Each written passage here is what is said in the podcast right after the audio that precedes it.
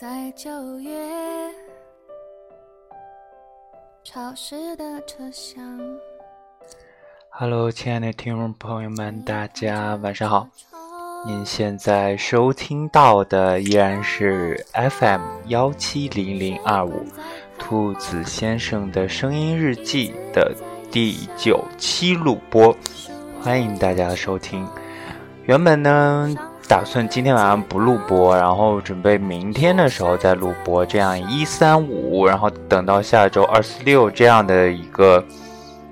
规律或者是怎么的，就是基本上隔一天或隔两天更新一回了。但是呢，今天呢，在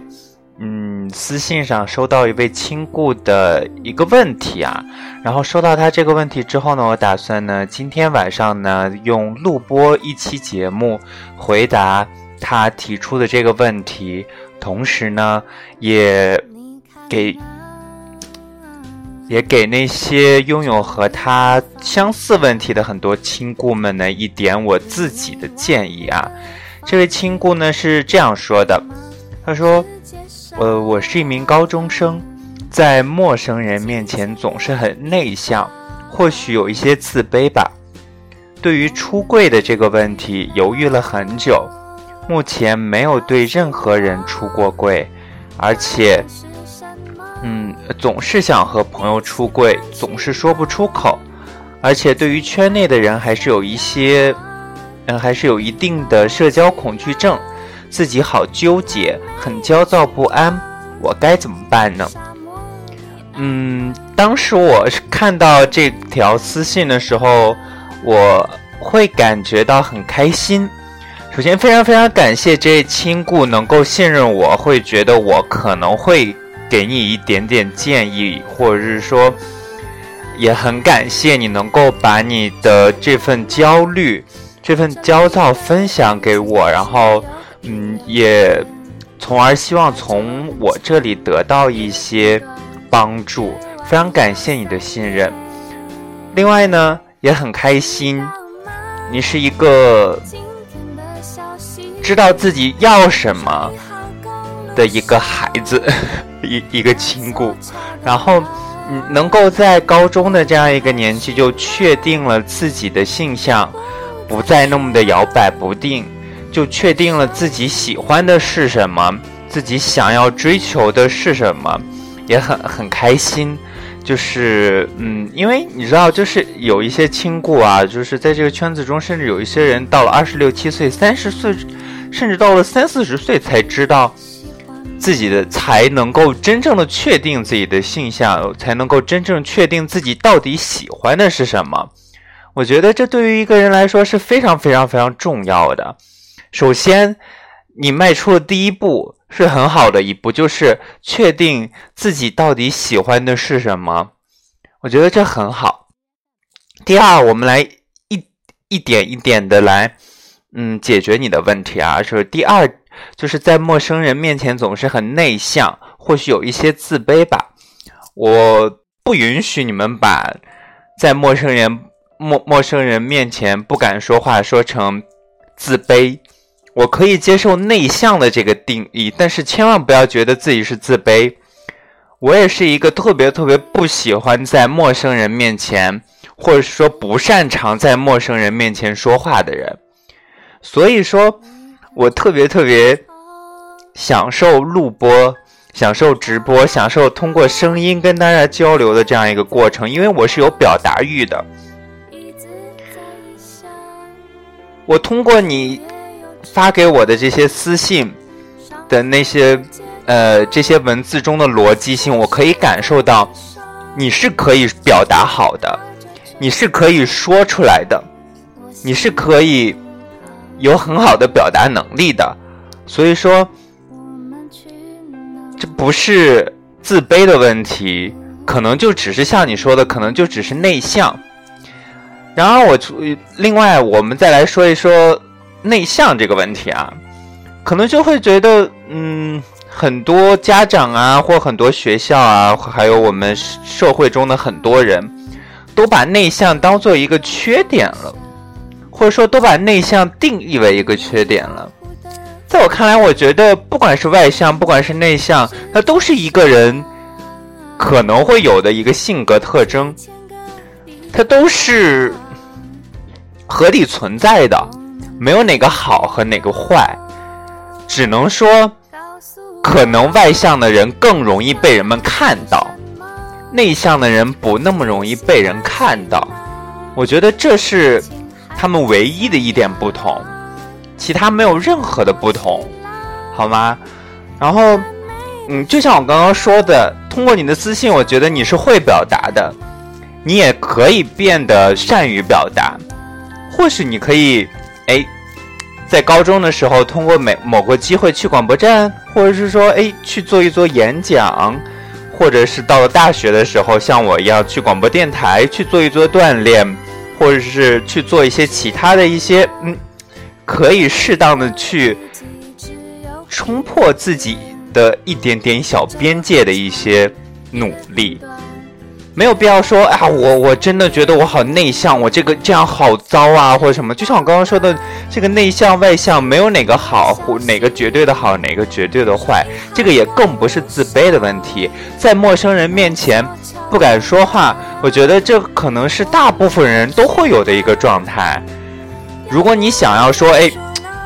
我真的，如果你觉得自己，或者是说，如果你真的对辩论啊或者什么的感兴趣，或想要尝试这方面的东西，你可以去锻炼，慢慢的去锻炼自己，变得善于在外人面前表达。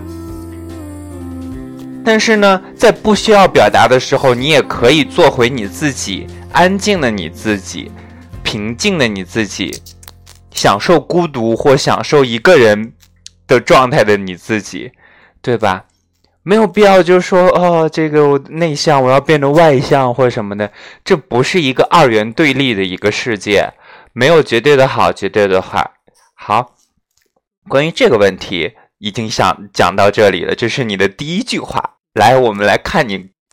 给我问到我的第二个问题，就是说对于出柜这个问题犹豫了很久。目前没有对任何人出柜，总是想和朋友出柜，却总说不出口。嗯，这个问题啊，我会觉得需要从不同的方面去分析，因为，嗯，你是高中生嘛，零零后，对吧？然后，呃，不是零零后吗？甚至是，哎，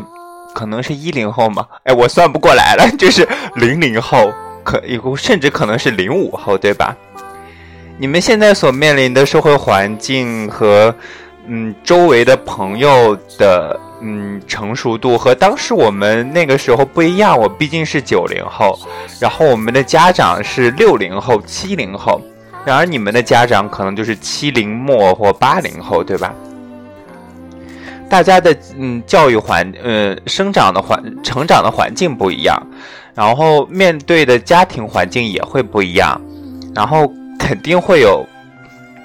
不一样的适合的选择，或者是说适合的状态。呃，这样来说吧，我会觉得，首先，就像我刚刚一开始说的，你可以坚定的肯定自己是喜欢是喜欢什么的，这点是很好的。就像我昨天在录播中说到的那样。先把注意力放在自己身上，去努力的去让自己变成更好的自己，或者是说去追求一些在这个阶段想要追求的东西，比如说，哎，哪个学校，或是哪个专业，或者是想要发展某一些小兴趣、小爱好，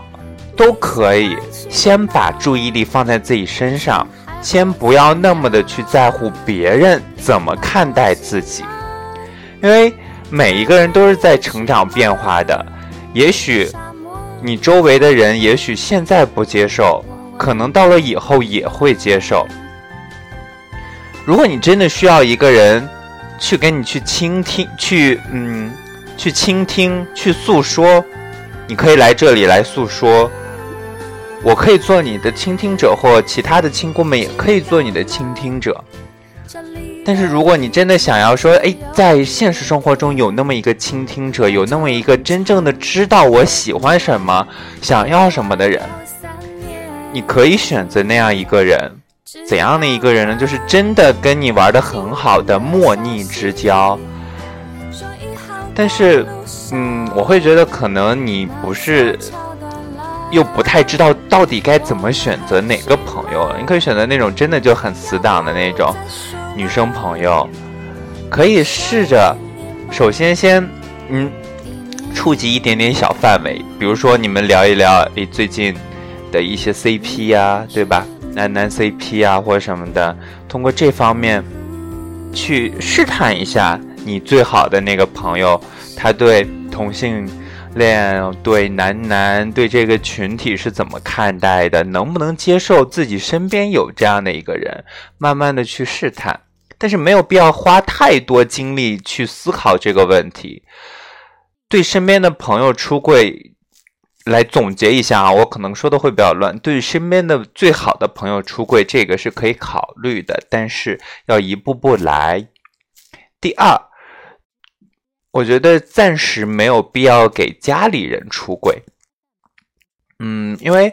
呃，这是我自己的看法啊，就是，嗯，你知道吗？就是去劝一个人给家里人出柜或给周围的人出柜，是多么。怎么说纠结的一个选择？我不会劝周围的人去给家里人出柜或什么的，我只会告诉大家，等你们满足了哪些条件之后，你可以试着去向家里人去说，或者是如果家里人能够接受你，呃，如果是家里人实在无法接受这个群体的话，你你也可以不说，保持单身的状态，或者是。慢慢的去溶解他们，让他们去了解，一点一点的去让他们去接受。嗯，但是呢，就像我刚刚说的，大家的父母的成长环境不一样，自己的成长环境不一样，社会环境也不一样，还是需要真正的去从一个很实际的角度去考虑吧。但是还是像我说的，希望你能够。暂时先把所有的注意力放在自己的身上，去发展小爱好，去追求自己想追求的。因为我会觉得高中这一年纪是特别特别好的年纪，还有大学这七年的时间，是一个人最美最美的那那些年纪，又是就是在校园的这些年。因为当你走出校园，你会发现很多东西都变了。校园的生活是真的很美好，可以有很多时间让自己去追求一些东西，追求一些人。对，就是这样。好，那你就不浪费时间，我们不是不浪费时间，不废话，我们继续的再来说，我们你的最后一个问题就是，对于圈内的人还是有一定的社交恐惧症，自己好纠结，很焦躁不安，我该怎么办？嗯，首先我想要告诉你和。跟你有同样困惑的人，就像我在昨天说的那样，不管是在怎样的群体之中，不管是在怎样的环境之中，不管是在怎样的机构或小小团体之中，都有一些好或不好，或一些灰色地带的那么行为，让自己觉得可能这个这个群体中的人。跟自己的三观不合，或者说这个群体中的人让自己有一点点想要远离，我觉得也没有必要强行的让自己去交这个圈子中的朋友，或交这个群体中的朋友。就像我刚刚告诉你的呀，如果你能够跟身边最好的那一个朋友，也许是直男，也许是直女，最好是直女或腐女，对吧？然后。能够获取他们的认同，那是一个最好的一个状态，就是就现阶段最好的一个状态，在你不接触圈内人的情况下。嗯，我了解你的社交恐惧是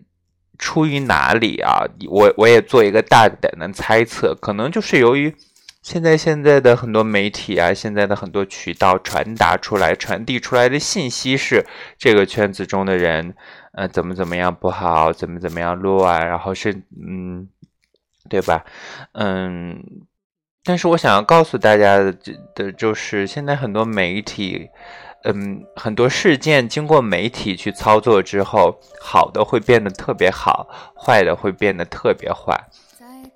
媒体总是会让一些事情，或者说会让这个世界，会让我们周围的环境变得二元对立，好就是好，